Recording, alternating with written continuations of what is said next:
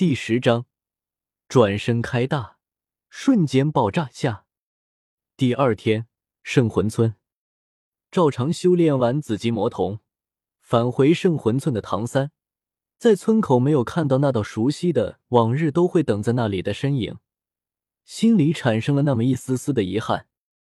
雨薇应该是昨晚休息的太晚了，所以今天才没有起来吧？嘴里小声的嘀咕了一句之后。唐三便快速的返回了自家的铁匠铺，打算完成了今天上午的打铁任务之后，就去接白雨薇来自己家。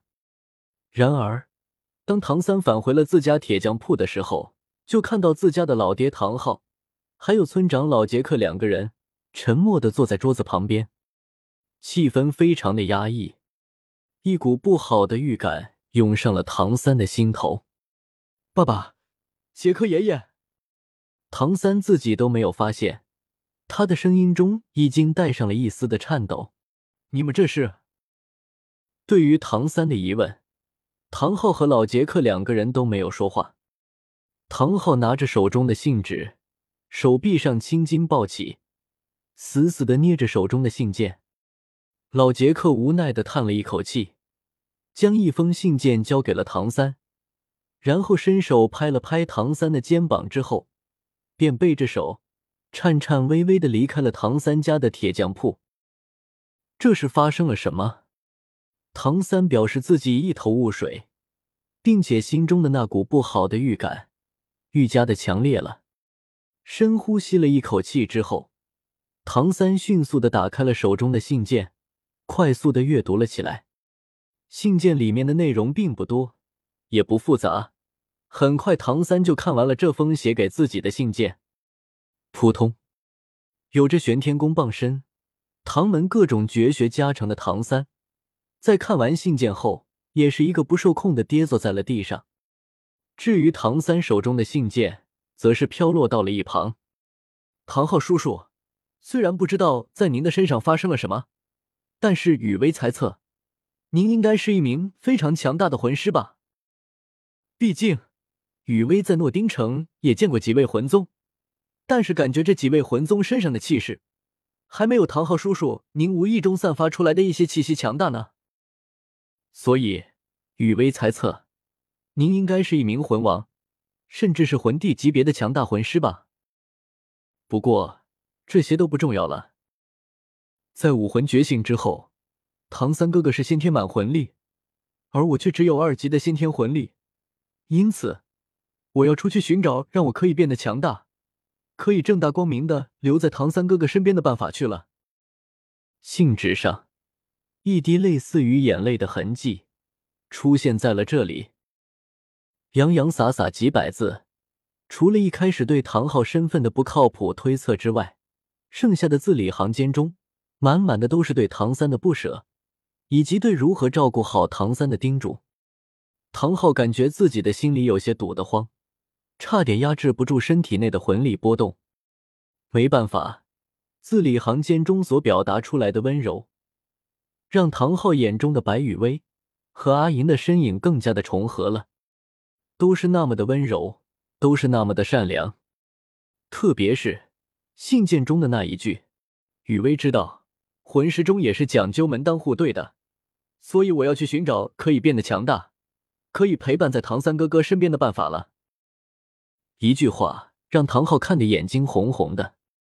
这一瞬间，唐昊想起来的都是这些年来白雨薇对唐三的好，对唐三和自己的照顾。混蛋啊！哪怕你无法成为魂师，也是可以陪伴在小三身边的啊！闭上眼，唐昊在心里低吼着。这一刻，因为白雨薇的武魂和先天魂力。而对白雨薇的这个准儿媳妇的身份有些动摇的唐昊，再次坚定了自己心中白雨薇准儿媳妇的地位。唐三哥哥，雨薇出去寻找可以变得强大，可以永远陪在唐三哥哥身边的办法去了。所以，在雨薇不在的时候，唐三哥哥可是一定要照顾好自己啊。同样是洋洋洒洒的几百字，但是白雨薇留给唐三的信件中。大部分都是唐三自己需要注意的地方。甚至一些唐三自己都没有注意到的细节习惯，都被白雨薇在信件中给一一标注了出来。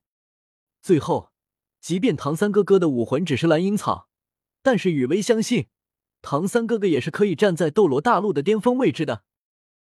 信件的最下面是白雨薇手绘的一幅简图，唯美的星空之下，两个看不清面容的身影正在漫步着。虽然看不清这两个小小的身影的面容，但是唐三知道，画中的身影就是自己和白雨薇啊。小三看着失魂落魄跌坐在地上的唐三，唐昊整理了一下自己的精神，声音中微微的带上了一丝魂力，振作起来。如果雨薇在的话，一定不希望你这样的。抬起头看着唐昊。唐三的嘴角嗫嚅了几下，爸爸，好了，振作起来。唐昊起身走到了唐三的身边，伸手将唐三从地上拉了起来，努力修炼吧，小三。努力修炼，让自己变得强大起来。这样，等到雨薇回来的时候，你就可以永远保护她了。从小到大。第一次被唐昊安慰并鼓励的唐三，一时间眼睛有些红了。嗯，我明白了，爸爸。红着眼睛，唐三用力的点了点头。爸爸，我不会让你失望的。深吸了一口气之后，唐三走到了铁匠铺里面的锻造炉的旁边，抡起了沉重的锻造锤。雨薇。我也不会让你失望的，心里面默默的想着。唐三抡动锻造锤的手臂充满了力量。另一边，完全不知道自己走到了哪里的白雨薇，有些无奈的抬头看着高高悬挂在天空中的太阳，喵了个咪的。虽然方向是本仙女随便选择的，但是本仙女不会真的迷路了吧？不会吧？不会吧？不会吧？白雨薇感觉，如果自己再找不到村庄或者城镇的话，自己就只能原路返回，然后先去诺丁城了。该就在白雨薇为了怎么解决迷路的问题而发愁的时候，两道提示出现在了白雨薇的脑海里：茶一家，茶一家五千欧。